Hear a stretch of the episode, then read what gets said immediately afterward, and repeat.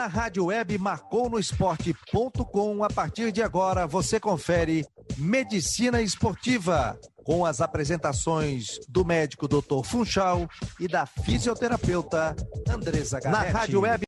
Boa noite, pessoal. Mais uma quinta-feira. É uma boa noite e bem-vindo todos vocês. Agora, nossos ouvintes e também os nossos web espectadores, né? Porque nós estamos agora na no YouTube. Né? Então a gente também está aparecendo com vídeo. Isso é bem legal, porque nós estamos evoluindo, como é fato e como é necessário né, na vida, né? E o nosso programa está fazendo exatamente isso aí. E hoje é quinta-feira, hoje é dia 13 de setembro de 2020, agora são 20 horas e 5 minutos. Como vocês sabem, esse aqui é a rádio web marcou no esporte, a rádio interativa, rádio, uma rádio experimental. Também estamos agora com o nosso programa em streaming pelo Facebook, pelo YouTube, né? E esse aqui é o nosso programa, Marcou Medicina Esportiva. Eu sou o Dr. Funchal e eu tenho que dar as boas-vindas a todos vocês, porque realmente é uma grande felicidade para nós. Lembrando que nós estamos em inúmeras plataformas, né? Uh, para isso, eu vou chamar então o nosso produtor Fabiano Linhares. Boa noite, Fabiano. Plataforma que não falta para nós, né? Mais de oito plataformas só de áudio, né? Isso mesmo, doutor Funchal, o Medicina Esportiva o marcou no esporte através do seu site. Nós estamos também no Spotify, no Google Podcast, em mais oito plataformas digitais, além do Facebook, no Twitter, no Instagram e também no YouTube. Você pode acompanhar o programa em várias plataformas e também pelo site marconosport.com. É só dar o play e acionar o programa. E também você que tem Android, você pode baixar o aplicativo, entre na sua loja e clique lá. Marcou no Esporte. Baixe o aplicativo e ouça também o programa Medicina Esportiva. Obrigado, Fabiano. E temos um WhatsApp também, pessoal. 48 988 12 8586. Você quer mandar uma mensagem? Você quer falar com a Andresa? Você consegue. Por isso, então, eu tenho o prazer de aqui anunciar para vocês que a gente divide esses microfones com a fisioterapeuta Andresa Garretti. E Garretti, pessoal, é com dois T's, viu? Muito boa noite, Andresa. Tem um WhatsApp, noite. Facebook, de mídia, de mídia social você entende tudo, né, Andresa? Seja muito bem-vinda a mais um programa. Boa noite a todos, boa noite, Funchal. É uma honra estar aqui com todos vocês. Estamos aqui para trazer informação de qualidade da medicina do esporte e também com convidados com muita bagagem e um programa que oferece qualidade de vida a todos, tá? Lembrando a todos que é ao vivo e a gente quer, através dessas plataformas, o feedback de vocês, participando, interagindo e pretendemos, é claro, responder todas as perguntas, não é mesmo? Com certeza absoluta. E como você mesmo falou, o nosso programa é um programa de informação, de qualidade de vida, de saúde. Então, Andresa, vamos lá. Qual que são as nossas chamadas da saúde dessa semana? Temos muitas ou não? Temos, é umas chamadas mais especiais dos últimos momentos, porque Opa. no dia 1 de setembro, na sexta-feira da semana passada, foi um dia do, do profissional da educação física, que é um profissional que promove mais qualidade, muita qualidade de vida a toda a população através do esporte né, que é o educador físico. Ah, com certeza absoluta. Professor de educação física é fundamental, né? É, eu acho que assim na escola a gente aprende a gostar desse profissional. É, eu acho que é entre os professores os mais queridos e logicamente um profissional muito importante para fazer exatamente isso daí, educar o físico da gente, fazer a gente gostar de atividade física, gostar de vários esportes não, não há dúvida nenhuma, sem o professor de educação física, os atletas não teriam muita chance, né? Temos mais alguma coisa ou não, Andresa? Claro. Eu acho que você guardou alguma coisa interessante, hein, Andresa? O que, que, seria? No dia 8 de setembro é celebrado anualmente o Dia Mundial da Fisioterapia. Uma oportunidade. Está ah, legislando a seu favor, Andresa. Ah, um pouquinho só. Não, nós, mas isso com certeza. Vamos bater palma, hein? Vou bater palma. Não. E é um dia para a gente celebrar o valor da nossa profissão, que está crescendo através de muita ciência e muito empenho, que é uma profissão realmente com muito trabalho braçal. E cada ano nós temos um tema. No passado foi o ano da dor crônica e esse ano a, o tema é recuperar, a fisioterapia na recuperação do Covid. Ah, mas não tem, não tem dúvida nenhuma. O Dia Mundial da Fisioterapia eh, não é o dia do fisioterapeuta, é da fisioterapia. A fisioterapia é uma atividade fundamental, logicamente executada por fisioterapeutas, mas não tem dúvida nenhuma que a fisioterapia ela engloba uma sucessão de procedimentos e de formas de atuação que são fundamentais para a saúde de todo mundo, da população, dos atletas, né? como a gente sempre tem falado aqui. Meus parabéns a você, Andresa, viu? Meus parabéns. Obrigada. E o que mais, Andresa? E temos agora o Minuto da Saúde Bucal com a nossa colunista, que é a doutora Camila Pazin. Saúde bucal, todos sabemos que é muito importante também no esporte. Ah, legal. Vamos escutar a Camila, então. Oi, pessoal, tudo bem? Eu sou a doutora Camila Pazin, dentista, e estou passando hoje aqui para falar com vocês sobre exames de imagem. Quando a gente solicita um exame de imagem, como uma radiografia, uma tomografia ou alguma ressonância, é porque isso vai nos auxiliar, juntamente com a nossa avaliação, com toda uma anamnese, é, qual é o melhor tratamento, como deve ser feito e quais as chances do sucesso, enfim, para a gente conseguir explicar tudo isso e definir da melhor forma para atingir o nosso objetivo. Então, quando solicitado, de preferência sempre providenciar o mais rápido possível e exatamente aquilo que foi solicitado. Tá certo? Um beijo e até mais. Ah, obrigado, Camila. Sempre com uma dica interessante. Ela está brilhando que nem você, Andresa. Você viu que ela brilha que nem você? Hã? Eu sei que você gosta de brilhar também, Andresa. Andresa, deixa eu fazer uma pergunta para você. Você gosta de viajar ou não? Ah, é claro que eu adoro viajar, até estou morrendo de saudade.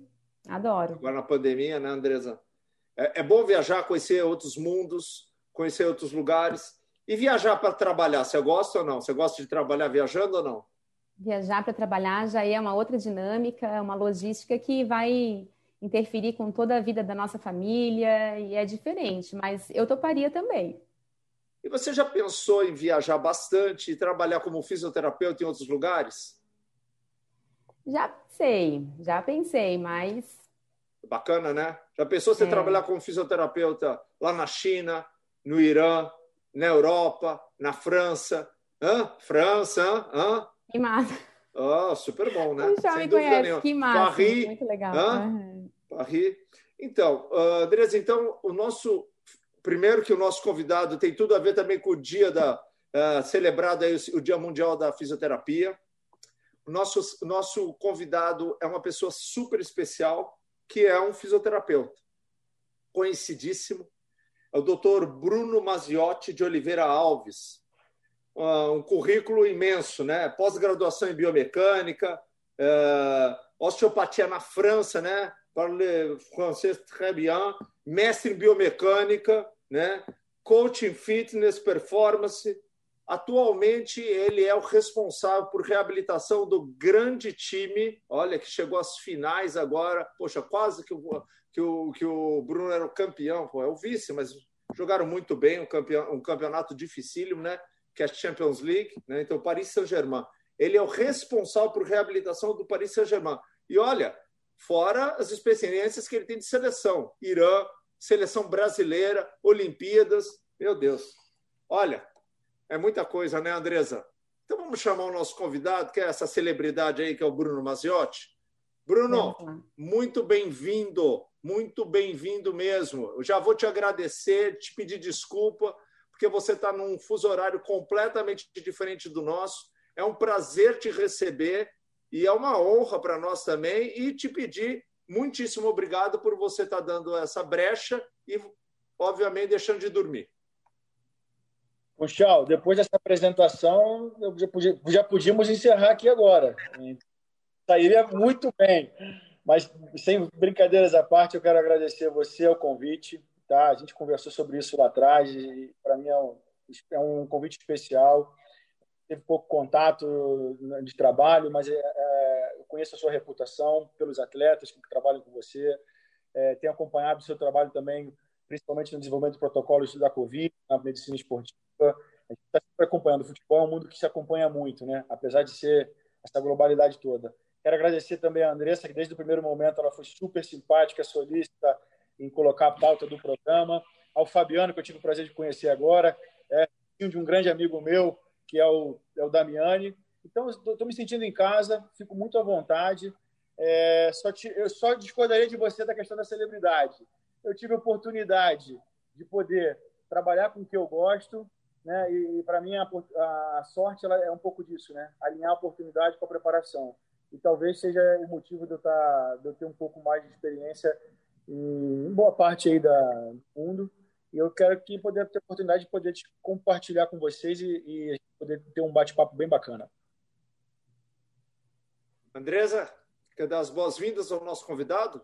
Bem-vindo, Bruno. É uma honra para a gente estar aqui como fisioterapeuta, aprendendo contigo e sabendo da tua disponibilidade aí, né, do outro lado do Greenwich, falando com a gente nesse horário ainda. Vamos lá. Eu que te agradeço. Não, Bruno, eu vou te falar que o programa aquele é um programa super democrático, viu? Você fica tranquilo, você está em casa mesmo, né? Tudo que a gente fala você domina e domina muito bem. Mas aqui quem manda é a Andresa, viu? Então, a primeira pergunta sempre é dela, viu? E ela é terrível, viu? Vou te falar, ela é terrível. Não, não tem problema. Eu vou, te, eu vou te dizer que eu prefiro me, em, em situações que me deixam um pouco desconfortável, porque a gente começa a crescer em relação a isso.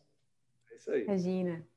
Bruno, sabemos que a tua trajetória é incrível e você realmente é considerado uma grande personalidade na, nos departamentos de saúde, uma grande personalidade do futebol no mundo, né? mas a gente sabe que não, é, não foi fácil chegar até aqui. Então, eu gostaria que você se apresentasse para todo mundo, falasse um pouco de como foi essa escadinha, né, que não, não surgiu tudo isso de repente. A fisioterapia é muito trabalho, tem trabalho braçal mesmo, muito estudo, é uma profissão nova, né? Eu vejo que tu faz mais ou menos há 20 anos formado como eu, então a gente sabe que vem através de muito suor. Eu queria que tu falasse um pouquinho da tua trajetória para nós. O maior prazer, Andressa. Eu, eu, na verdade, a fisioterapia eu, eu considero que é um chamado, foi um chamado para mim, né?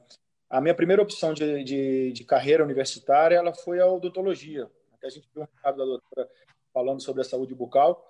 E, e no momento que eu entrei na faculdade, um pouco de pressão familiar, porque o avô era dentista, enfim. É, e no primeiro ano da faculdade, eu tive a oportunidade de fazer uma faculdade que o primeiro ano era comum na área da saúde. Então, as disciplinas eram disciplinas básicas e a gente tinha a possibilidade de estudar com outras modalidades. Em uhum. determinado momento, passando o primeiro período da odontologia, eu tive um primo que sofreu um acidente de asa delta e esse primo teve uma situação bastante crítica na sua saúde e ele precisou de bastante tratamento fisioterapêutico. E eu não conhecia a profissão a fundo.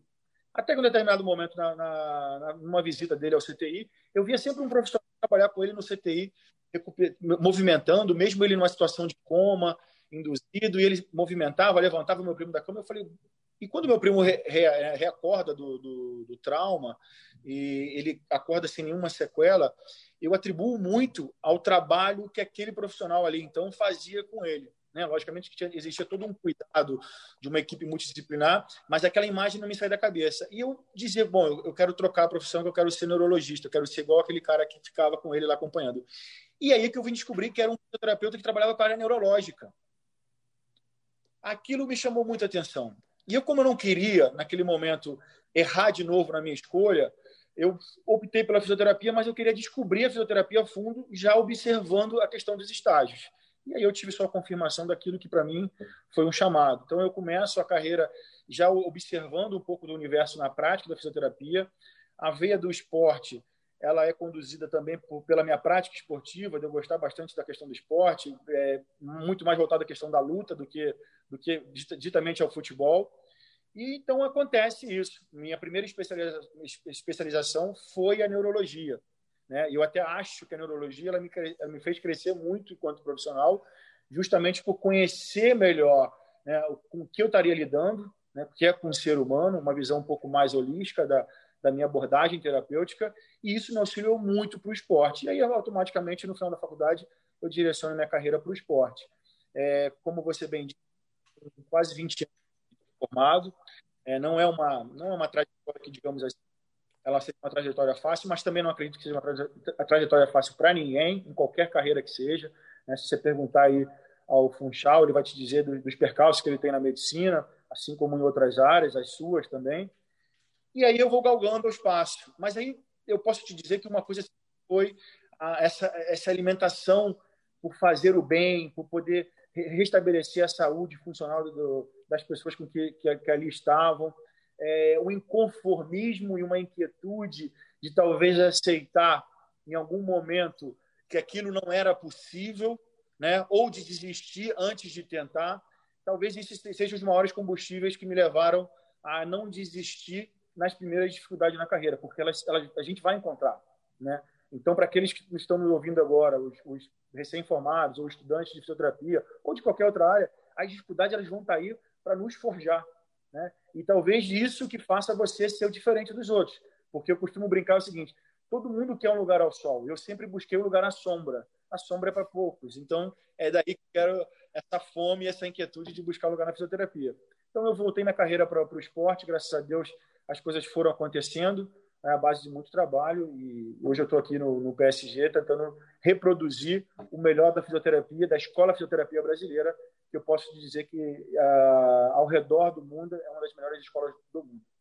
Então, isso é fantástico. Olha, as suas colocações elas são muito legais, porque elas mostram, na verdade, uma maturidade muito grande profissional sua. As suas colocações elas são interessantes, né? Porque a gente vê uh, o amor que você tem pela profissão que você, como você mesmo falou, foi um chamado para você. Isso eu acho de suma importância. Por isso que você tem sucesso, né? Isso é, isso é importante da gente entender. A gente tem sucesso naquilo que a gente faz com vontade, com amor, que não há dúvida nenhuma, todas as profissões são difíceis, todas, não tem nenhuma profissão fácil, né?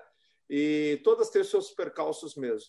E aí eu queria aproveitar eu queria te perguntar uma coisa que eu acho que é bem importante. A gente viu o teu currículo, que é um currículo realmente invejável, mas é, é forjado, como você mesmo colocou, há muito suor, há muito, muito trabalho, muita dedicação. E, logicamente, aí vem as, as, as coisas boas, porque as coisas muito fáceis, elas não são boas. Quando você conquista uma coisa, você fala assim, olha, isso aí eu mereci, né? É um merecimento meu.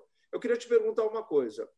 Como é que o que, que você acha assim da parte acadêmica que temos muitas pessoas dentro do academicismo que são excelentes professores e tem muitos indivíduos na parte assistencial prática que também são excelentes profissionais. Como juntar essas duas e se você acha que é importante juntar as duas para você ter um profissional melhor? Essa sua pergunta é muito pertinente, principalmente nos dias de hoje e no universo que a gente trabalha, Funchal, que é né, a ciência do esporte eu tenho muita dificuldade de entender por que a dicotomia entre né, o prático, o assistencialista e o, o cara que está na academia. Logicamente que ao decorrer da sua vida acadêmica, ela enquanto estudante, ou na produção de um mestrado, num doutorado, você vai estabelecendo as suas relações e, e se identificando um pouco mais para determinada área. Mas isso não impede que você produza ciência e seja bom assistencialista e vice-versa. Né? Então, eu acho que a ciência ela não é infalível, mas ela vai tornar a sua prática menos falível. Né? E eu gosto de, de, sempre mencionar isso. Eu tenho preguiça de fazer o mesmo trabalho duas vezes. Então, eu procuro o uso da ciência para talvez amplificar a minha capacidade de, de resultado e diminuir o meu tempo de trabalho. Não, não com o objetivo de, de preguiça, né? de talvez ali de de querer fazer menos, mas de ser mais efetivo, de ser eficaz. E a ciência é a ferramenta que eu acho que pode nos auxiliar e muito. Logicamente que na prática a gente tem a observação, e eu tenho muito essa observação, de que alguns conceitos na, produzidos pela ciência, eles têm que envolver também o momento da sua aplicação, em realidades diferentes, em contextos diferentes, em indivíduos diferentes, mas isso não significa que ela não esteja por trás para dar o suporte necessário para que a gente possa fazer. Então, assim, como aconselhamento, eu, pra, eu sou um indivíduo que gosto muito de estar na linha de frente do trabalho, certo? Eu gosto de produzir os dados da, da, da, da ciência, eu gosto de dividir com os meus pares, meus colegas médicos, os colegas da educação física, os esporte science, né? o que, que a gente pode melhorar a cada ano. Porque você fez esse ano, né, para a gente chegar à Champions League, ele talvez já não sirva mais para a gente chegar no ano que vem. Porque isso é completamente mutável. E é isso que a gente começa a olhar. Você precisa olhar para o passado, né, entender o seu presente, para que você possa modificar o seu futuro. E a ciência, de novo, eu ressalto aqui, é o elemento chave para que a gente possa ter o controle de todas essas variáveis. Então, assim, para uma dica para quem está começando, pratique bastante, né? conheça o universo e a essência da sua profissão e, a partir disso, leia muito. É, eu não estou dizendo para você de cara entrar no mestrado ou no doutorado, mas leia bastante, produza o seu raciocínio lógico, o seu raciocínio clínico, comece a estabelecer as suas crenças e depois disso é o momento em que você vai chocar as suas crenças com as crenças dos outros. E talvez você tenha aí a possibilidade de, do meio acadêmico, se conectar de uma maneira mais eficaz com as suas práticas. Então, leia muito e pratique as suas crenças, porque isso vai te dar uma boa base de criar o seu raciocínio lógico terapêutico. Vamos numa coisa prática que eu queria, eu sei que você tem uma experiência muito grande, que é na verdade as análises, né? Então existe um, hoje um, universo de possibilidades de análises né, que a gente pode falar. Né? Uh, e eu sei que você, obviamente, tem bastante experiência nisso, já ajudou a construção de vários centros para fazer análises né, entre todos os exames. Eu quero fazer uma pergunta clara para você. Na questão, lógico, a gente vai entrar depois em várias experiências que você tem ao longo do mundo, mas eu pergunto para você: para você fazer uma boa análise, por exemplo, como você, que hoje comanda o PSG, atletas de alto, alta performance, como em qualquer clube. Por exemplo, você trabalhou no Flamengo, trabalhou no Corinthians, quer dizer, ali também são atletas de altíssimo desempenho. A gente precisa gastar muito. Como é que é isso daí? O que, que você acha? A gente sai já gastando demais? Como é que é a tua opinião sobre isso? A gente tem que ter toda a modelagem de testes. Se eu queria que você falasse assim de forma bem objetiva. É, essa é uma pergunta que eu, eu sempre refletir em cima dessa, dessa premissa. Né? Será que a gente tem uma equipe grande de trabalho, né, com uma estrutura física e tecnológica, é o suficiente para prevenir ou diminuir né, os gastos em relação à lesão? Talvez se essa premissa fosse totalmente verdadeira, a gente não teria visto aí né, gastos tão altos na Premier League com atletas lesionados porque nós estamos falando da maior a liga mais rica do mundo, os clubes com uma pujança financeira para poder dar todo o suporte tecnológico e de estrutura física aos profissionais que ali trabalham, e mesmo assim a gente ainda consegue ver um gasto altíssimo em relação às lesões, certo?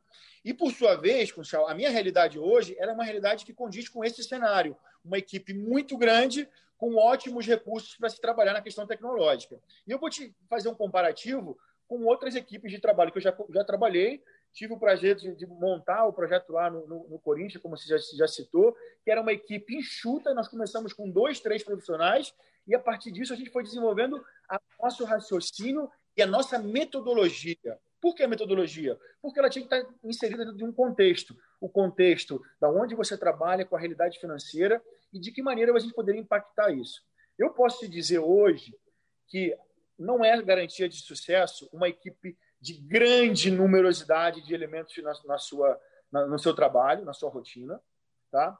Também não é garantia de sucesso você ter grandes re recursos tecnológicos. Por quê? Porque é uma pergunta simples. Se você não sabe o que procura, você não sabe o que vai achar.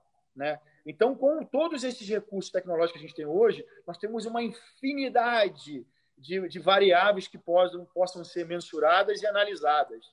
Né? Mas se você não sabe o que você está procurando, principalmente no que tange aos atletas que têm lesões crônicas, atletas que estão é, voltando de um retorno to training, né? entrando naquela fase importante da transição que a gente conhece no Brasil, atletas com lesões é, um pouco mais in, que envolve mais intrinsecamente um conceito da biomecânica, que você precisa modificar esse padrão de movimento. Se você não sabe o que está procurando, você não vai achar. Então, assim, não é garantia que você tem o melhor GPS do mundo, vai controlar a carga do seu, dos seus atletas. Não é garantia que você tem um laboratório de biomecânica que você vai achar aquela determinada disfunção. Não é garantia que você tem 10 preparadores físicos que você vai estar individualizando exatamente aquela carga para aquele determinado atleta. Então, eu posso te dizer que hoje a informação, talvez, ela seja a condição sine qua non para o sucesso. E quando eu digo informação, é a informação que transita entre as, as, as comissões, né? A comissão da parte clínica, que é a parte médica e a parte fisioterápica, a, a comissão da parte física, que envolve o Sport Science e, e o do preparador físico, e o do staff técnico. Porque se essa informação, o trabalho que eu faço, ele não é bem comunicado e alinhado com um treinador, e dificilmente aquilo que eu estou tentando modificar aqui vai sofrer alguma impactação lá para o treinador. Eu preciso entender quais são as demandas necessárias desse treinador para que a gente possa alinhar com as capacidades possíveis dos nossos atletas. E isso, eu de fato já é, constatei isso, que não é a numerosidade de número de elementos que trabalham com você, e nem tão pouco os grandes recursos tecnológicos. A gente não precisa gastar muito para fazer um ótimo trabalho. Como é que eu posso explicar isso? Por exemplo, se a gente pensar que a história do atleta, né, a história de lesões do seu atleta, ele é um dado tão robusto e importante, muito mais do que uma análise biomecânica, a gente já parte dessa premissa. Se eu sei que aquele meu atleta sofreu consecutivas lesões musculares na temporada passada, isso é mais importante, muito mais robusto do que qualquer teste que eu tenha feito de uma plataforma de força. Né? Então, são esse, esse tipo de premissa que a gente precisa ajustar. Se o meu clube oferece uma oportunidade de ter um centro de treinamento alinhado com aquilo que a gente acredita, ótimo, por que não fazer? Certo? Mas, se você não tem essa possibilidade, não é impeditivo de maneira alguma de realizar um bom trabalho. Ah, sensacional. Muito interessante. Bruno, achei bem interessante a tua fala com a questão de números, né? Eu já ouvi dizer que são mais ou menos 20 milhões de euros que os clubes na Europa gastam por é, com atleta lesionado. Então, gostaria que você me corrigisse se eu estivesse errada e passasse para a gente um pouco desses índices que eu acho muito interessante, porque às vezes o clube não quer investir num profissional ou numa tecnologia. Foi muito bem colocado que, na verdade, a gente precisa de uma clínica que é sempre soberana, né, de, um, de uma boa coordenação, que vocês, Funchal, você fazem muito bem, é claro, mas que tu me falasse um pouquinho do que, que um bom departamento de saúde vai diminuir de gastos para um clube. Essa, essa é uma, uma pergunta ótima, Andressa. Eu vou pegar a realidade do Brasil e a realidade que eu vivo aqui no, no PSG. Em 2015, quando nós fomos campeão brasileiro pelo Corinthians, uh, foi uma campanha reconhecidamente é, muito importante, porque bateu o número de recorde, foi um time que jogou com, com toda a maestria, dirigido pelo Tite na época. É, então, assim, isso foi bastante positivo e impactante para a mídia. Tá? Uhum. Tinha uma realidade por trás disso que para a gente era muito importante. É, naquele momento, nós possuímos um elenco curto, né, um elenco enxuto, onde o treinador não, não possuía a capacidade de rotacionar, ou seja, é, dar oportunidade de descanso ou de treinamento para seus atletas. Então, os nossos jogadores tinham de jogar, jogar, jogar, jogar, jogar, jogar. É, o calendário, por exemplo, a gente já sabe que é uma variável que a gente não vai mudar, é a nossa realidade, seja ali na Europa, seja ali no Brasil, seja ali na Ásia, em qualquer lugar do mundo. Então, é, a gente precisa trabalhar em cima dessa variável, a gente precisa solucionar o problema que essa variável nos traz. Então, naquele momento, ao invés de reclamar, a gente precisava atingir as nossas metas. E aí, fazendo um estudo retrospectivo da temporada passada, de 2014, a gente via que alguns momentos ali eram momentos negros para a gente, né? A gente chamava de black time, que eram onde as lesões ocorriam mais, que era o mês de setembro para a gente e o mês de outubro em determinado momento. Então, as nossas intervenções elas tinham que ocorrer a partir de julho, para que tivesse dado resultado no mês de setembro e outubro. E graças a Deus a gente conseguiu. O que, que a gente conseguiu? Nós tínhamos um gasto naquela época com 4 milhões de reais com atletas machucados. Né? 4 milhões de reais parece pouco, mas são atletas que não estão rendendo, não estão jogando, não estão treinando, estão parados e recebendo seu salário, justo, certo? Que é uma realidade diferente da Europa. Se o atleta é, passa por muito tempo de um momento lesionado, ele não deixa, ele deixa de receber esse valor na sua integralidade e recebe um seguro social. Então, a cobrança nesse momento também é do seu atleta. Opa, se eu passar muito tempo aqui nessa recuperação, é minha família que sofre esse impacto financeiro também. Né? diferente da realidade do Brasil. Então, como eu estava dizendo os dados, a gente tinha um custo de 4 milhões. E naquele momento, nós tínhamos ali uma média de 30 lesões por temporada, né? contando com as lesões traumáticas. Na temporada de 2015, nós tivemos sete lesões musculares né? e mais seis lesões traumática, envolvendo trauma, torções. Então, nós tivemos um, um número de lesões muito baixo e baixamos o nosso custo para 1,2 milhões de reais. Então, aquele, aquele investimento, aquele valor que deixou de ser gasto, ele poderia ser investido para o clube de outra maneira. Né? Ou se o clube entendesse que poderia investir na sua estrutura física, na contratação dos seus ativos, que são os jogadores, e isso trouxe um impacto positivo. Talvez essa linguagem que a gente precisa ter com os nossos gestores. Eu aí vai um conselho. Ao invés de a gente apenas reclamar daquilo que nos oferece, o ofertado né, no mercado de trabalho, procure mudar de maneira positiva, né, impactante, aquilo que você pode trazer para a sua empresa, para o seu universo. Então, naquele momento ali, foi um fator determinante para que eu pudesse renegociar futuras melhorias para minha equipe de trabalho. Ah, mas Bruno, você é tão bonzinho assim? Não, é que se meus pares estão bem, certamente a minha, o meu patamar, ele também vai melhorar, principalmente sendo líder dessa equipe. Então isso é uma questão de conceito, né? As pessoas têm, talvez podem pensar de maneira diferente. Então, por exemplo, foi bastante impactante. Se a gente analisar em porcentagem, então esse impacto é muito maior. Além de que aqueles atletas naquela temporada que tinham fama de atletas que se lesionavam muito naquele momento, eles viraram ativo do clube. Nós contratamos o atleta a preço um custo muito mais baixo e foram vendidos por um custo muito mais alto. Fora o impacto que o título tem para cada clube. Na minha realidade no PSG, para poder simplificar, nós na primeira temporada que eu cheguei no PSG, nós tínhamos um valor de 14 milhões de euros com atleta lesionado. 14 milhões de euros. Né? Isso é um preço de um jogador de nível bom, de médio para bom aqui na Europa. Né? Se for um jogador já consagrado. Se for um jogador mais novo, você consegue contratar por isso. E nós baixamos esse valor para 4,7 milhões de reais na, já na, de euros, desculpa, na segunda temporada. E ainda assim, os nossos números estavam aquém daquilo que eu imaginava que podia produzir. Né? Então a gente está entrando na terceira temporada, na minha terceira temporada no clube, e estamos atrás dessas metas, metas que podem ser alcançadas. Logicamente que a gente precisa entender qual é a realidade que a gente trabalha, foi o que eu falei, mencionei, uma equipe muito grande de trabalho, a gente precisava alinhar né, a nossa comunicação, que existia bastante ruído e ainda existem alguns ruídos que precisam ser melhorados, para que todas as, as nossas possibilidades de, de ser eficientes elas se tornem um pouco mais impactantes e a gente possa potencializar essas melhorias que a gente vem fazendo para que lá na frente todo mundo seja beneficiado com possíveis melhorias. Então é, é mais ou menos isso a diferença de realidade. Parece pouco para o clube que tem pouco, mas se você comparar em termos de proporcionalidade, são impactos bastante significativos para cada clube. Então, isso aí de verdade, o que você acabou de falar, ele é, é o fato fundamental da união do que é, é assistencialista de forma geral e o que é na verdade uma questão acadêmica porque você não consegue ter esses números se você não está tabulando esses números, você não tem esses números na tua cabeça, não tem planilhado ele para você poder apresentar logicamente para o teu gestor. Olha, você está vendo aqui, ó, esses números aqui aumentaram, esses aqui diminuíram, isso tem relação com isso, tem relação com aquilo. Então, isso aí, obviamente, é aquela junção que a gente está comentando agora, que a questão acadêmica é fundamental na união eu, eu concordo com você plenamente, que eu penso exatamente igual que eu, como você, que eu sempre achei interessante como que existe essa dicotomia entre assistencialista e um cara que é, se considera acadêmico.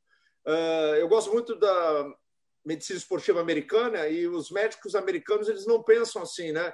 Eles trabalham nas duas e naturalmente eles são até cobrados para realmente terem apresentação de números, né?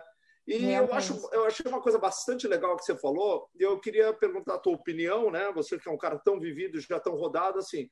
A gente costumeiramente fala em futebol que quando você está num clube, por exemplo, você fala de clube como Corinthians, São Paulo, Palmeiras, PSG, Bayern de Munique, uh, Chelsea, uh, Barcelona, Real Madrid, uh, Atlético. Cada time tem uma característica de jogo. Ele joga de um jeito, então, ó, Aqui, para se criar, tem que ser assim. Tem que ser um jogador técnico, tem que ser um jogador de raça, tem que ser. E você acha que o departamento médico precisa comprar essa ideia? Como é que você acha disso daí? Você acha que o departamento médico ele deve se moldar isso a esses atletas para você poder ter retorno ou não? Isso não. Isso trabalha em, em, em, não é em consonância, trabalha independente isso. Não, é, é, é muito bom esse bate-papo, Funchão, porque ele traz tudo, todas as reflexões que eu venho fazendo ao longo da minha carreira, para entender como é que eu posso melhorar, né? Aqui, eu, só eu vou, vou, aproveitar esse gancho porque você tocou num ponto bastante interessante, né, da, do que a gente faz de coletar dados, né? Talvez esse seja o grande benefício da ciência. Colete, colete muito, colete muito para que depois você possa manusear essa tua estatística e esses teus dados e conhecer a tua realidade, né? Então por isso que a gente demanda um pouquinho de tempo para que você possa impactar de maneira tão grande assim o lugar que você está inserido. E aí uma coisa interessante, só para não perder esse gancho, é que esses números que a gente está falando, eles são números que muitas vezes até os gestores desconhecem. Ah, com Nós certeza. Habilidade de mostrar isso para eles. O que eles vão fazer com isso não é problema nosso. É responsabilidade nossa, sim, assim como orientar os gestores, né? por isso que eu estou pegando esse gancho, também está alinhado com aquela proposta de trabalho do treinador. Eu acho muito pouco provável um trabalho dar certo, principalmente um setor, eu chamo de departamento de saúde, se a gente não tiver alinhado com aquilo que o treinador pensa. Com todo o respeito, a, a profissão do treinador é uma profissão de muita coragem. Imagina que há 10, 15 anos atrás, as tomadas de decisão desse profissional eram baseadas no escuro. Né? Uhum. Se coloca o atleta, se não coloca, se treina, se não treina, se... ele tomava no escuro essa decisão. Hoje, ele tem uma gama de profissionais que possam estar ajudando e auxiliando no melhor estabelecimento de comunicação. Vamos lá, de novo, no melhor estabelecimento dessa comunicação. Por quê? Se a gente chega com uma postura arrogante e pedante, dizendo que esse atleta está fora, que isso, uma linguagem muito técnica que não está acessível ao staff técnico, você torna um elemento estranho naquela comissão. E aí você perde uma grande oportunidade de estar alinhado com o treinador. Eu gosto muito, por exemplo, uma coisa que eu faço e sempre peço aos meus treinadores, a possibilidade sempre de estar assistindo a todas as preleções do meu treinador. Ah, mas por quê? Eu gosto. Primeiramente, eu gosto. Segundo, que é um elemento não menos importante, que é por que, que eu quero assistir? Porque eu quero entender qual é a demanda de cada jogador no sistema de jogo que o treinador está propondo.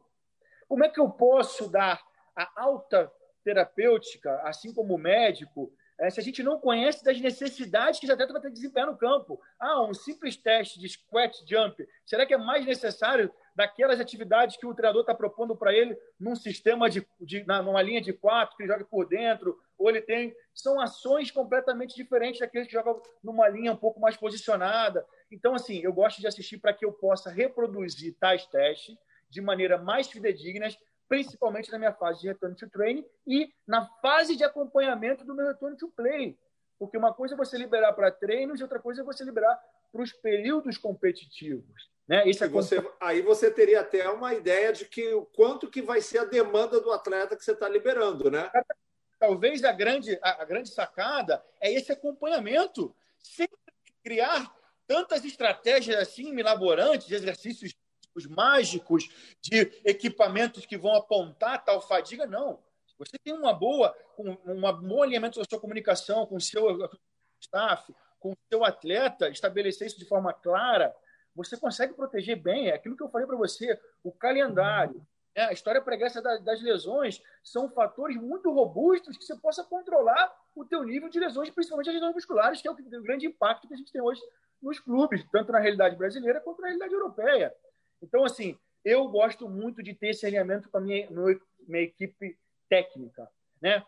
A gente entende que a figura do treinador tem as suas incumbências, as suas responsabilidades, ele é o principal gestor dessa equipe de trabalho. Então, alinhe com o seu, com, com, o primeiro auxiliar ou com o segundo, procure integrar essa comunicação para aquilo que você está ofertando e aquilo que você defina como melhor estratégia, chegue até ele de uma maneira clara. Né? E temos que ter a responsabilidade, sim, de ajudar o treinador nas suas escolhas. Nós estamos ali para dar a possibilidade que esse atleta tenha a melhor performance possível dentro das suas, é, do seu quadro de saúde, mas ele está ali para competir. A gente participa de uma indústria de entretenimento esportiva que a gente precisa ter a condição de, de, de compreensão desse universo. Então a gente não pode ser um elemento dissonante dessa situação toda. A gente precisa participar mais e mais. Então, vale, de novo, aqui não é um conselho, mas uma perspectiva, uma reflexão, que nós da área da saúde temos que conhecer da preparação física,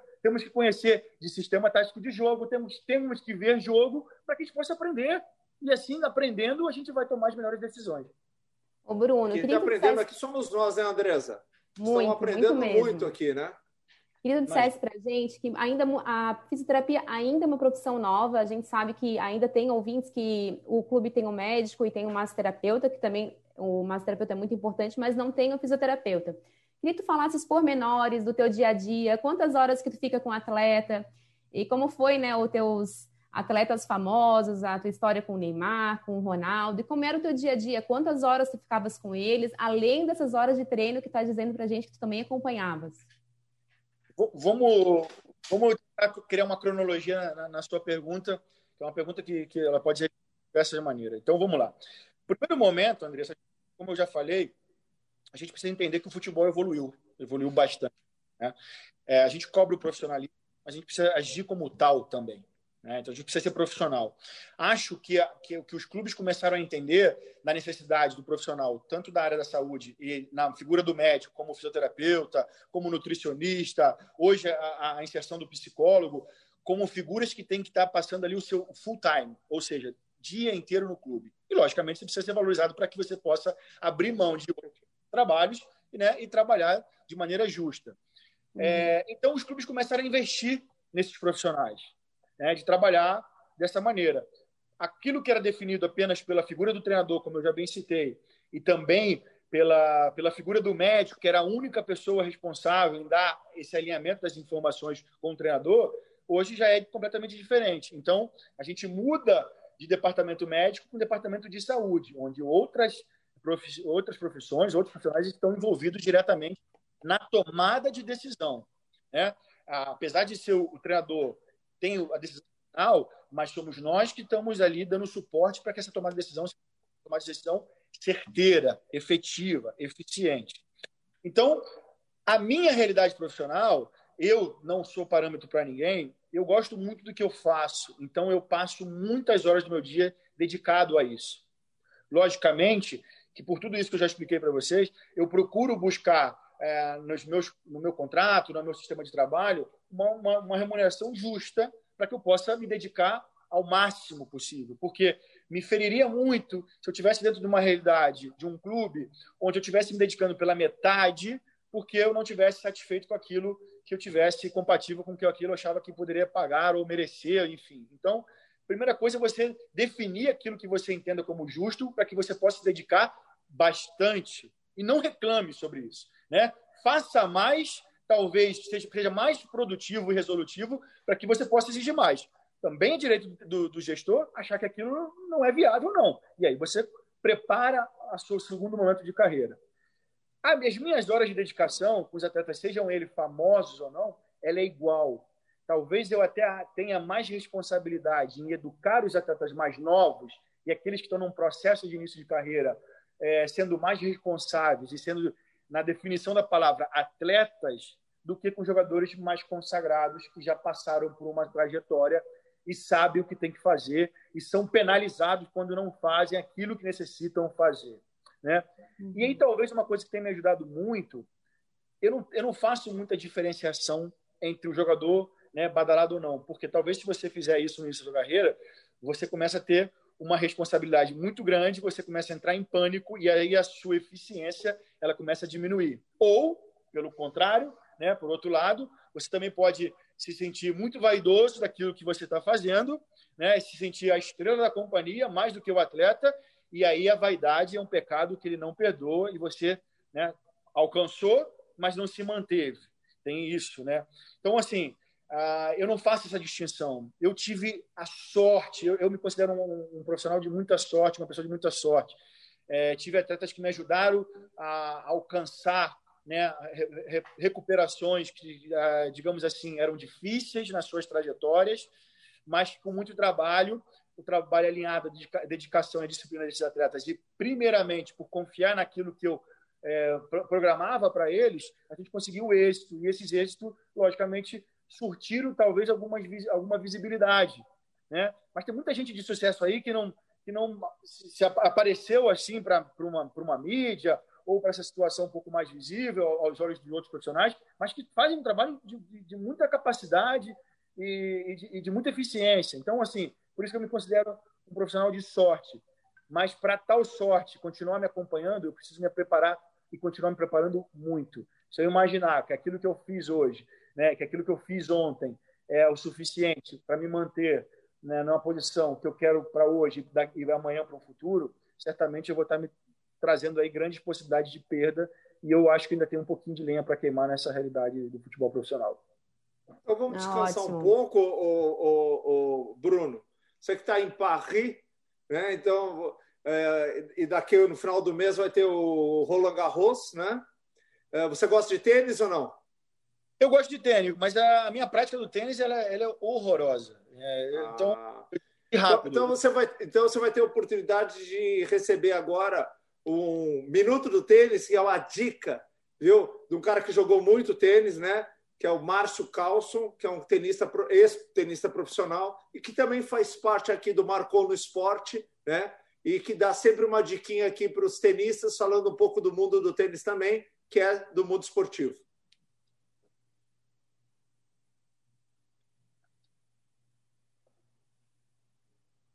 Tá sem som?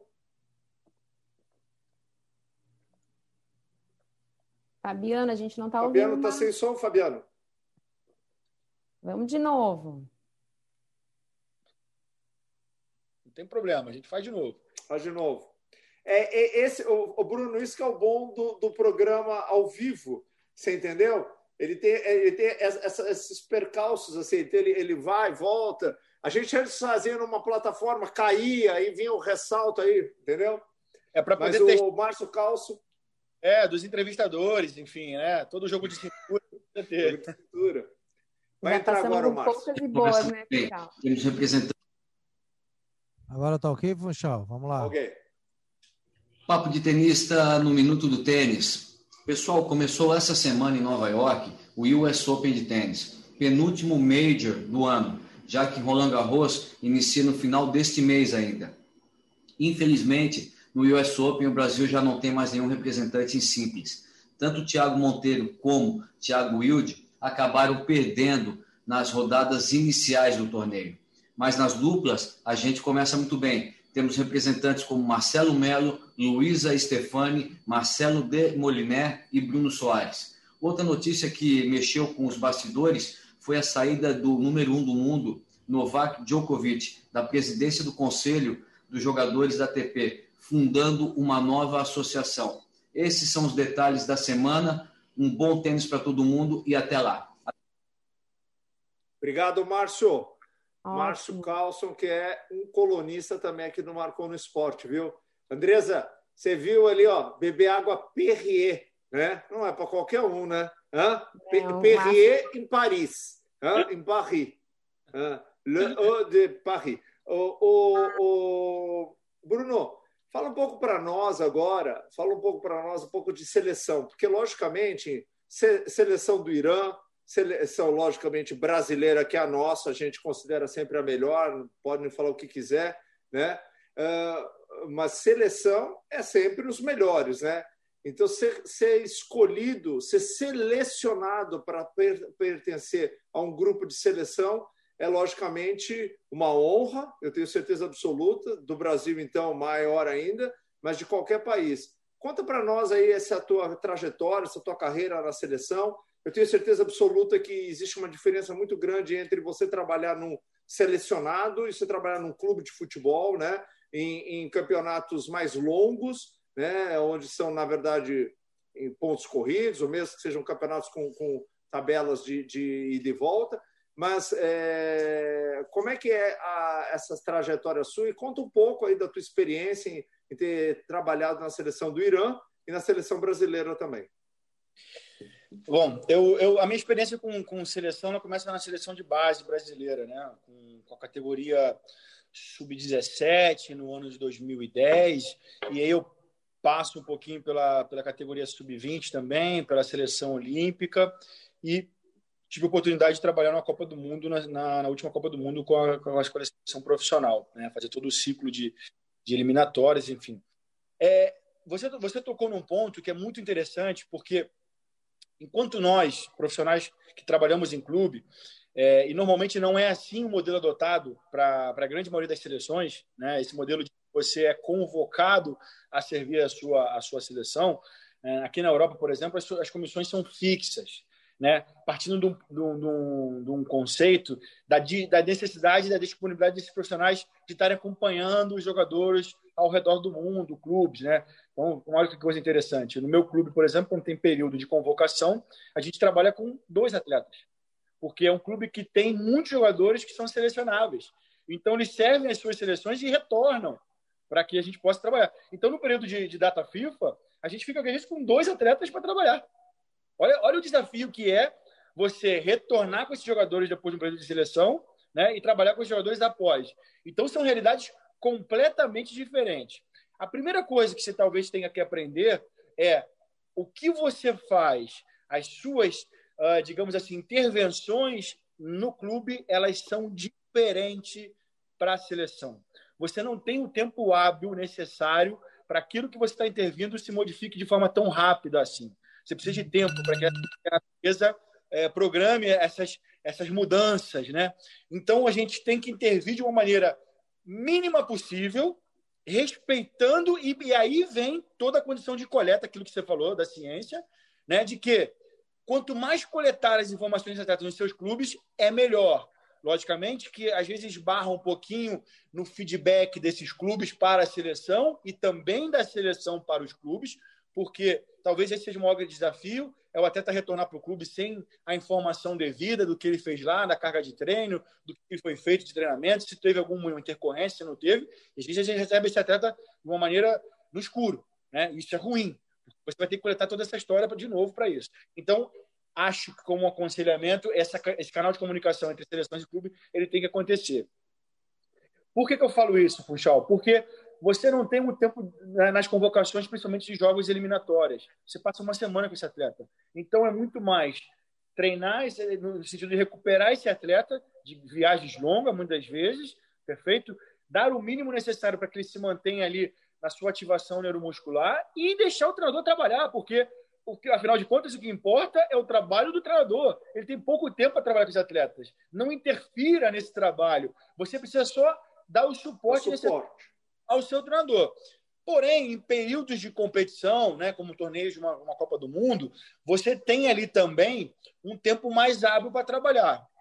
Mas aí vai aqui um, uma, uma reflexão que você também está recebendo atletas de diversos momentos, né? Atletas que estão em final de temporada, atletas que estão no meio da temporada, atletas que iniciaram o calendário. Então, ali você vai ter que montar esse, esse grande puzzle, né? esse grande quebra-cabeça, para que você possa dar a melhor condição. Eu sempre gosto de fazer uma referência que é a seguinte: a gente sabe que o tomate é fruta, né? Sabedoria é saber que o tomate, apesar de ser fruta, não colocamos ele na salada de fruta. Perfeito? Porque você pode ter informação, se você não souber usar, você está trazendo um problema, você está estragando a salada de fruta. E é esse é o grande desafio de trabalhar na seleção, numa seleção, seja ela brasileira, enfim. Então a gente teve um período de competição e de preparação na Copa 2018 muito positivo, né, de em torno de 28 dias, se não me falha a memória. Tivemos os amistosos para preparar, tivemos atletas que estavam vindo de lesões crônicas, no caso a lesão do Neymar, do, do quinto metatarso. Né, ele, ele chega na sua melhor condição possível para poder estar desempenhando, né? É diferente do ideal para possível, né? A gente precisa trabalhar com os dois cenários. A gente tenta sempre levar para o ideal, mas se não o ideal não não é aquilo que a gente consegue almejar e chegar, você trabalha com o cenário possível. Né? Então, nós tivemos ali um desempenho razoável pelas expectativas que todo mundo imaginava com a seleção brasileira, com todos os atletas que ali estavam e com um trabalho magnífico que tinha sido até as eliminatórias. Né? Então, a gente chega com bastante expectativa, mas o futebol a gente sabe que é, é são dois times em campo, qualquer detalhe, principalmente em jogos de Copa do Mundo, onde você não pode errar, qualquer erro que acontece pode ser definido por ser um ganhador ou um perdedor. E aí, voltando aqui um pouquinho para a experiência com a seleção do Irã, eu tive um prazer imenso de trabalhar com um treinador chamado Carlos Queiroz, que é o treinador português, uma, uma experiência vasta, tanto em clube quanto seleções. Ele me, me convida para fazer parte do projeto, sendo ali um, como se fosse um head coach performance. O que, que seria isso? era o cara que estaria alinhando a comunicação, tanto da parte da, parte da saúde, quanto da parte da preparação física, que é uma coisa que eu gosto muito de fazer, me preparo para fazer essa função. É, então, eu transição? Essa... Não, é, seria uma coisa de transição ou não? Não. Não, é uma coisa em que você está linkado com a preparação física. Mas você está. Então você está transitando, você é uma figura híbrida nesse processo, ah, ajudando perfeito. o processo de tomada de decisão. Né? Uhum. Então, não é que você fique apenas na, na oratória. Não, mas com a minha expertise na área da saúde, eu posso ajudar aqui. Com o meu conhecimento na área da. da eu conheço de atletas da área da, da performance, eu posso ajudar ali. Então, vai transitando Gestão. essa. Chega melhor. E é interessante porque essa figura na, na, na, seleção do Irã. Porque o treinador com que eu trabalhei era um doutor em ciência do esporte pela Universidade do Porto. Né? Muita experiência. Era um...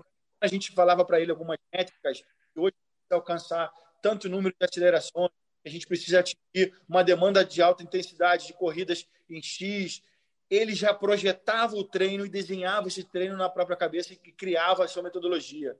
Então, quando a gente olhava o que a gente tinha programado com aquilo que o treinador desenhou, ela batia quase que igual com aquilo que a gente tinha necessidade. Então, é exatamente aquilo que você mencionou no início do nosso bate-papo, que é o cara que alinhava a ciência com a prática do dia a dia.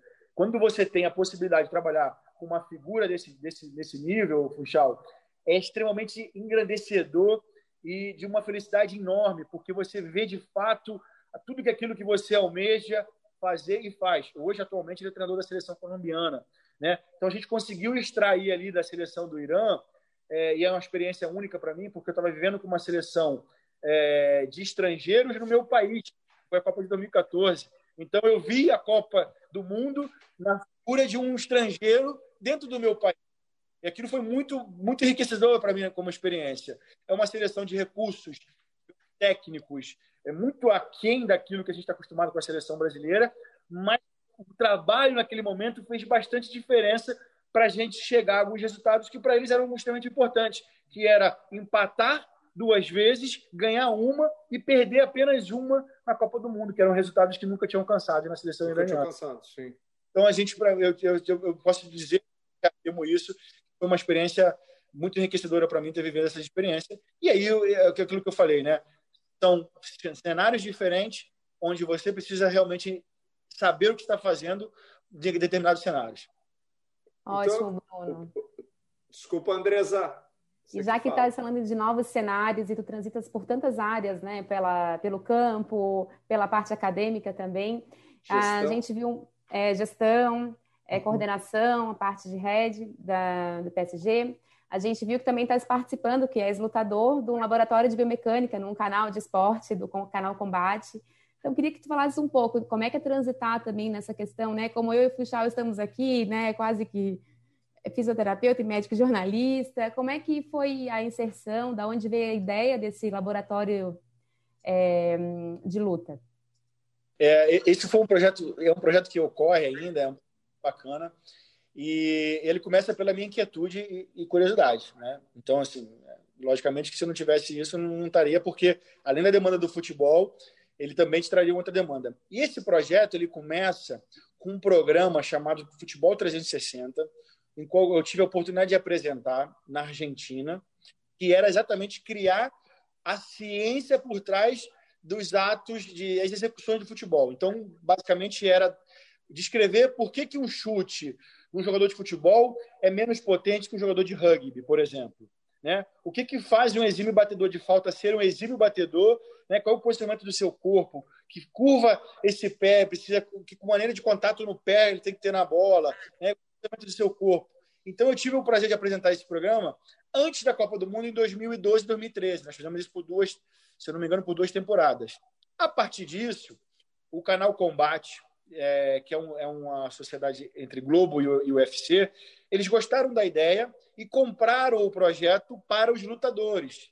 Né? Então, eu passo por um processo de seleção novamente e a gente começa a escrever. Então, ah, para quem assiste o canal Combate né, e vê lá o, o Laboratório da Luta, que nos, na, passa também na América Latina e nos Estados Unidos como o UFC Lab, e, então eu começo a escrever o roteiro das provas necessárias para combater ou, digamos assim, a comparação com esses atletas. Então, é a comparação de um atleta de MMA com outras modalidades esportivas e, no final de tudo, a gente leva para a realidade do mundo da luta, né? Que às vezes colocar em situações extremas, é um lutador enfrentar dois lutadores ao mesmo tempo, é colocar uma venda um lutador de jiu-jitsu e fazer com que ele possa sair de situações perigosas no meio do combate, né? Comparar um lutador com, com um campeão de peso, exatamente com surfista e assim vai. É, dá muito trabalho, mas dá um prazer imenso participar disso. Logicamente, vocês que estão participando dessa como comunicadores, né, tanto da, do, do, canal de streaming, né, da, também da, da web, ele traz essa, essa coisa da, daquele bichinho que morde, a gente poder fazer bem e, e, e, comunicar bem a ciência, né, comunicar bem o nosso dia a dia. Eu escutei isso de um, de um dos diretores mais importantes da, do Discovery Channel, que é um colombiano chamado Edgar, e ele me dizia o seguinte, que a ideia do Discovery Channel ela nasce da, da premissa do dono do canal criar uma linguagem única de passar a ciência para uma senhora de 80 anos e para um menino de 8. Então, aquilo mexeu muito comigo. Eu falei assim: bom, eu acho que é essa é a ideia central da coisa. Então, a gente começou a fazer e o canal apresenta até hoje a, a série, uma série de oito episódios. A gente dividiu para depois para quatro e a gente vem gravando essa série ao longo do tempo. Que legal. Ô, Andresa. É estão passando. Meu Deus, eles te descobrem, Funchal, quando toda a tua inquietude, criatividade. Não, não, não. Gente, Andresa, o, o, Bruno, o Bruno é, eu, tô, eu tô achando que o Bruno é encantador de serpente, viu? Porque ele não deixa a gente raciocinar. Você vê que a gente está falando aqui, o tempo está passando não chamamos nem o WhatsApp. Pô, Bruno, Ai, você está deixando a gente, a gente está perdendo o fio da meada aqui, porque você não para de falar, a gente não consegue perder, a, a gente não consegue tirar a atenção do que você fala.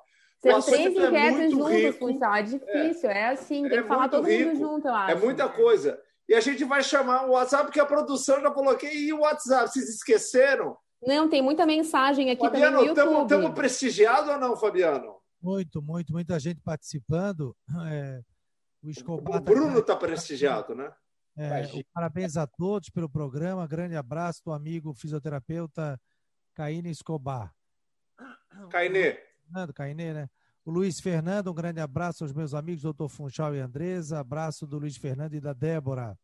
Graziela Garretes também está por aqui. Boa noite, mais uma quinta de conhecimento. Parabéns. Doutor Ademar Pai Júnior, é, presidente da ACM aqui em Florianópolis. Funchal e Andresa, mais um programa sensacional. Ricardo Búrico está dizendo que o papo está top. O Spra da Fisioterapia, grande parceiro Bruno, um abraço para ele, competência extrema. O Mitterlink. Metterlink. Metterlink. Isso, me ajuda aí. Você já é. ficou com. Lembra? Você ficou com. É o doutor Metterlink Rego, que é o médico lá do América. É um dos médicos. É um não, é o médico mais antigo em atividade da medicina esportiva do Brasil. Não, não que aqui foi difícil para ler mesmo. O Gustavo Gali está dizendo aqui papo de alto nível. E o Júlio Rondinelli, Maziotti, em 2015, trabalhei na parceria Bragantino-Corinthians com Osmar Loss, André oh. Galbi e Caio Físio. Você sempre nos apoiou quando foi solicitado. Doutor Remáculo Fisch Júnior, parabéns por mais um excelente programa. Andrés e Funchal, programa de excelente, é, de excelente qualidade. A Giane a Andresa é a melhor fisioterapeuta. Grande abraço. Oh, tá com moral aí. É, ah, a Andresa sempre teve moral. Você acha que agora que ela começou a ter moral?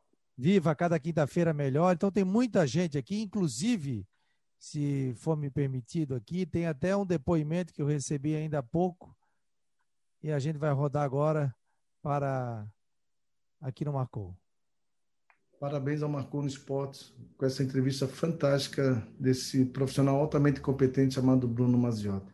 Com certeza vocês terão nesse programa uma verdadeira aula de fisioterapia e outras áreas também ligadas a, alto rendimento. Parabéns ao Marcou no Esportes. Tá aí, portanto, o Erasmo Damiani, que é o coordenador da base do Internacional de Porto Alegre, trabalhou, né? Foi coordenador da seleção brasileira, fez questão de mandar um depoimento aqui para o Bruno. Sensacional. Bruno, sensacional, sensacional, muito legal, mesmo. Bruno. Um programa de altíssimo nível, né? A gente está aprendendo muito com o Bruno. Eu tinha certeza, né? Isso aí eu não tinha nem dúvida de que ia ser sensacional esse programa, né, Andresa? É, puxar, mas, mas como é que estamos, Andresa? Dá tempo de fazer mais né? uma pergunta bem sintética, assim? Ixi, Andresa, ó, Andresa, ó, Andresa geralmente ela não deixa agora, hoje. Não, mas, mas hoje pergunta. o produtor autorizou. O Fabiano está aqui dizendo, mas uns minutinhos só, Bruno, porque eu acho eu que... também vou falar, porque já que você autorizou para você, para mim também. O que, que é isso? Claro, tá tudo justo aqui. Mas vamos lá. A gente, eu queria fazer uma engatada ali com depois o papo do tenista, porque a gente sabe que a, os, um, no futebol, como no tênis, a osteopatia como especialidade da fisioterapia, ela tem sido muito requisitada nos times da Europa e tudo mais. E você, como osteopata, eu gostaria que dissesse um pouquinho da tua experiência hands-on, que é diferente da atual abordagem nos tempos de pandemia, mas eu acho muito importante para o atleta de alto rendimento e gostaria de que você falasse um pouco da osteopatia no esporte para a gente. Olha, é... eu, eu, tenho que pensar um pouco para responder essa, porque eu estou em, em, completo processo de reconstrução da minha carreira, Andressa. Assim, pode parecer que não, mas aquilo que eu fiz há, há 10 anos atrás, há 5 anos atrás, há 2 anos atrás, eu já começo a mudar alguma coisa não porque eu desacreditava ou desacredito aquilo que eu fazia, não, porque eu acho que é uma, uma questão de tendência da gente poder e também de entendimento, né?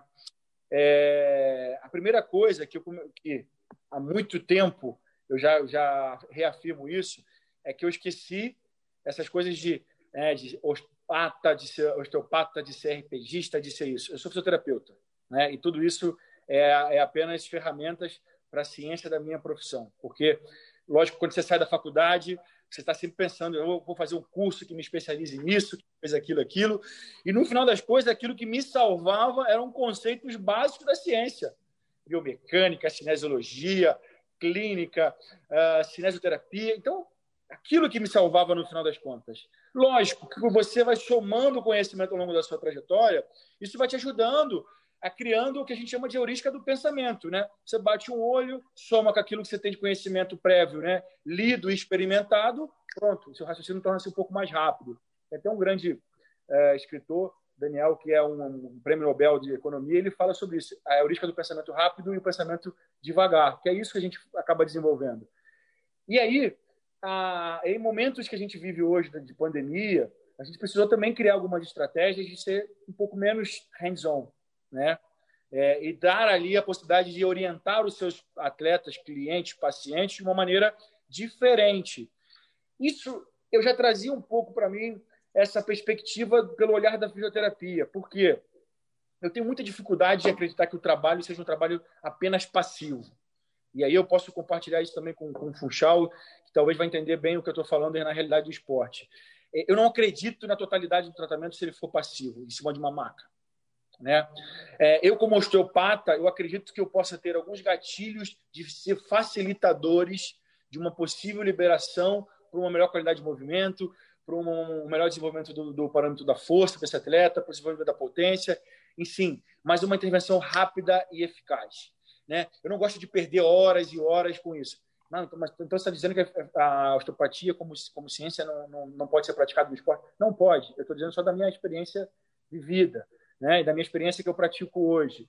Então, eu uso esse, esse tipo de, de, de técnica de aprendizado para ser gatilhos de facilitação para meu trabalho na grande totalidade, que é um trabalho ativo, que é um trabalho de exercício, que é um trabalho de acompanhamento no campo, que é um trabalho de ajustar a capacidade para as demandas necessárias, que é um, é um, é um trabalho que visa avaliar mais e mais e mais e mais os meus atletas, mais do que apenas intervir. Né? Então, eu, eu, tenho muita preocupação com isso e tenho visto que eu, eu, eu vou muito engajado para essa linha de, de conduta que é trazer essa durabilidade aos meus atletas, dar essa durabilidade aos meus atletas. Então, eu quero que eles sejam mais fortes possíveis, forte na totalidade, mentalmente, fisicamente, na sua saúde, para que eles possam suportar, porque aquilo que a gente já falou, o calendário eu não vou mudar, o número de jogos eu também não vou mudar. As lesões sofridas anteriormente eu também não vou mudar. Então, atletas que já sofreram mais lesões, eles tornam-se mais frágeis no ponto de vista de potencial risco. Então, eu quero modificar esse fator. De que maneira? Treinar melhor os meus atletas. E tudo que me visa treinar melhor os meus atletas, seja ele com a osteopatia, seja ele com acupuntura, né, que é uma ciência que eu também já pratiquei bastante e uso ainda hoje, eu vou usar. Pode ter certeza que eu não vou repetir. Mas hoje ele tem uma porcentagem menor do que na minha prática eu fazia há oito anos ou cinco anos atrás. Então, Excelente. Tá isso, mas usem o exercício como elemento base. Não, mas da... isso é uma coisa fundamental. Foi como você falou. Isso, isso na, na, no, na área da saúde, de uma forma geral, ela acontece muito. O indivíduo, quando ele aprende uma certa. começa a dominar uma certa tendência, ele gosta de aplicar isso de uma forma geral. Né? E isso eu vejo bastante na, na prática clínica, que é como um remédio. Veja bem uma coisa: um remédio não funciona igual para todo mundo. Você tem pessoas que às vezes fazem uso de um remédio eles têm excelentes resultados. O tratamento fisioterápico, por modalidades diferentes, eles têm também, obviamente, efeitos diferentes nas pessoas. Então, quando o indivíduo acha que só aquilo ali vai resolver, ele acaba insistindo muito em uma única coisa. Mas eu, uma única coisa que eu posso dizer aqui, veja, Bruno, é o seguinte, cara, eu vou ter que te convidar de novo, porque é insuportável conversar com você, né, cara? Porque o assunto não acaba, né? É uma coisa assim incrível, né? E o teu conhecimento ele, ele é muito grande mesmo, a tua experiência é muito grande, mas tem muita gente que vive como você muitas experiências, mas não aprende. Mas você, a gente vê que aprende bastante.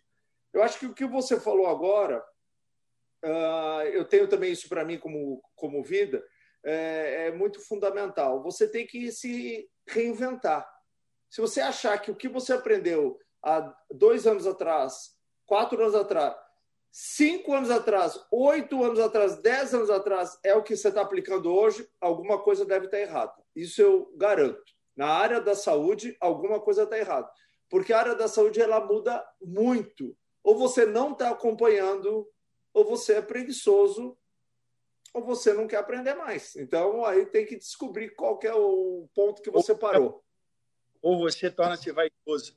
Talvez ou você está morto na relação também, né? Porque às vezes a gente está assim, parece que morto. E eu acho que essa cada vez está fazendo uma formação diferente. Não, meu raciocínio mudou. Eu também, quando fiz a formação em osteopatia, a gente quer né, fazer todas aquelas técnicas. Agora mudou, é a abordagem biopsicossocial, que vocês muito bem colocaram, que é o que o Funchal acredita e aplica muito. E a gente tem que ver toda essa integridade psicológica, e isso realmente é, é muito importante para a evolução do nosso paciente, que é o que a gente mais quer, né? Sem sombra de dúvida, é 100% de acordo com vocês. Aquilo que o Funchal coloca, né, no nosso aprendizado diário, eu, eu, eu assim, para quem está escutando, e eu quero deixar isso bem claro, eu aprendo muito com os meus erros. Né? Não, não, é uma, não é uma história construída com, com história de sucesso. Não, eu tive os meus sucessos, mas eu também errei bastante. E talvez seja o momento de maior aprendizado da minha carreira e, e que me permite estar reconstruindo sempre é, ou refletindo em cima daquilo que eu venho fazendo, para saber se eu posso melhorar, principalmente porque a gente tem a responsabilidade de lidar com a saúde do ser humano. Né? No nosso caso, o meu caso da Andressa, com a saúde funcional das pessoas, no caso do Funchal, Funchal como médico, a saúde clínica, e a gente precisa, talvez, se despir um pouco da questão da vaidade e entender que o paciente é uma fonte de aprendizado imensa. Né? E ele tem que participar do momento também da tomada de decisão. Eu faço com que meus atletas é, entendam esse tipo de situação para que eles sejam coparticipantes nesse processo. Olha, a sua recuperação vai envolver tal dedicação, tal renúncia, para que a gente possa alcançar tais resultados. Você quer competir daqui a, três, a dez dias num jogo? Então você precisa fazer a sua parte, porque a gente não é onipresente nem onipotente a ponto de conseguir carregar. Eu já tentei fazer isso, não deu certo, então eu aprendi com as minhas tentativas e erros. Eu acho que é exatamente isso que a gente vem fazendo ao longo da vida, por isso que eu me permito errar. Maravilha, sensacional. Maravilha. Saber hum. errar é bem importante. Saber aprender com os erros, melhor ainda, né? E o cara acha que não erra, tá errado.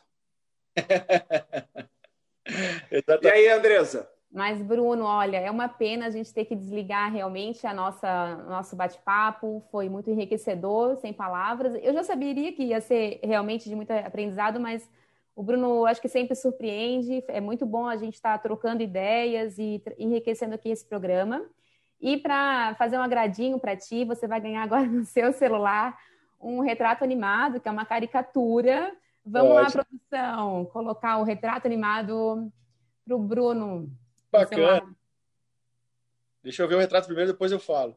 Isso, isso. Vai chegar no teu celular e eu acho que vai, o Fabiano no vai colocar. O celular já foi, Bruno. Tá aí no teu celular. Dá uma olhadinha. Vamos Fabiano lá, Fabiano, tenta colocar aí. Então, é para tu lembrar da gente com todo o nosso carinho, do Marcou no Esporte, é de um artista local, que é o Funchalzinho, é o Luiz Felipe Funchal. Assim uhum. como outros programas né, jornalísticos, a gente tem essa caricatura, o retrato animado, né, como TV Cultura, tem o Ziraldo aqui, a gente tem o Luiz Felipe Funchal, e tem o, ele tem o YouTube, realmente ele traz muita novidade nessa área. Olha e, só, bacana! Pode usar nas suas redes. E é a gente com carinho e agradecer por essa noite cheia de aprendizado. Andressa, eu, eu que quero te agradecer, porque você foi muito disponível logo no primeiro contato, pela, pela rede social, e eu, eu até te pedi desculpa por ter respondido depois. É, mas, assim, foi muito bom estar trocando com você aqui. É, acho que iniciativa como essa, como a sua, do Funchal, de a gente poder trazer um pouco desse alinhamento da comunicação às pessoas que querem aprender um pouco mais, aos jovens profissionais que estão iniciando a carreira, entender quais são os desafios ele traz para a gente bastante coisa positiva. Eu, eu, acho que a gente já a gente conseguiu alcançar determinado patamar na carreira, por que não poder aí influenciar de uma maneira positiva aos outros? Então, eu quero te agradecer, parabéns pelo, pelo trabalho. Eu me coloco à disposição para um futuro programa, no segundo momento, não tem problema nenhum, tá? E já que a gente o bate-papo rendeu, a gente pode se, pode se ver outra vez com certeza. Ah, um deuxième, ah, obrigada, un deuxième programme pour le le physiothérapeute Bruno Maziot. Uh, merci beaucoup. Et au revoir. Muito obrigado, Bruno. Bruno, olha, uma boa noite para você. A gente está num fuso horário diferente. A gente sabe que foi para você, logicamente, um pequeno sacrifício e para nós foi uma, um grande prazer em receber você. Nós tínhamos certeza absoluta que seria um grande programa, como foi mesmo. A gente só tem convidados realmente muito bons. A gente escolhe muito e você foi super escolhido com muito carinho, né? A gente espera que você goste do retrato animado. Foi feito pelo meu artista júnior de casa, entendeu? E a Andresa aí é a madrinha dele, né? Esse aqui é o nosso programa, né? Nossa rádio. A gente espera que você possa uh, prestigiar a gente quando for possível. Nós estamos em várias plataformas. O teu programa vai descer para o Spotify, vai ficar no YouTube, Facebook, né? Depois a gente vai mandar para você os links para você botar nas suas plataformas. Toda quinta-feira à noite, eu e a Andresa Garrett estamos fazendo esse programa que a gente também está fazendo com muito carinho. Uma nova a, possibilidade nas nossas carreiras profissionais. E trazer exatamente isso, a fala de um profissional que vivencia na realidade, o que é a profissão do fisioterapeuta, do médico, em loco, né? Então, essa aqui foi mais um programa, Medicina Esportiva. Eu sou o Dr. Funchal, tive a presença de Andresa Garrett, Fabiano Linhares e o grande Bruno Maziotti. Uma boa noite a todos vocês, até a próxima quinta-feira.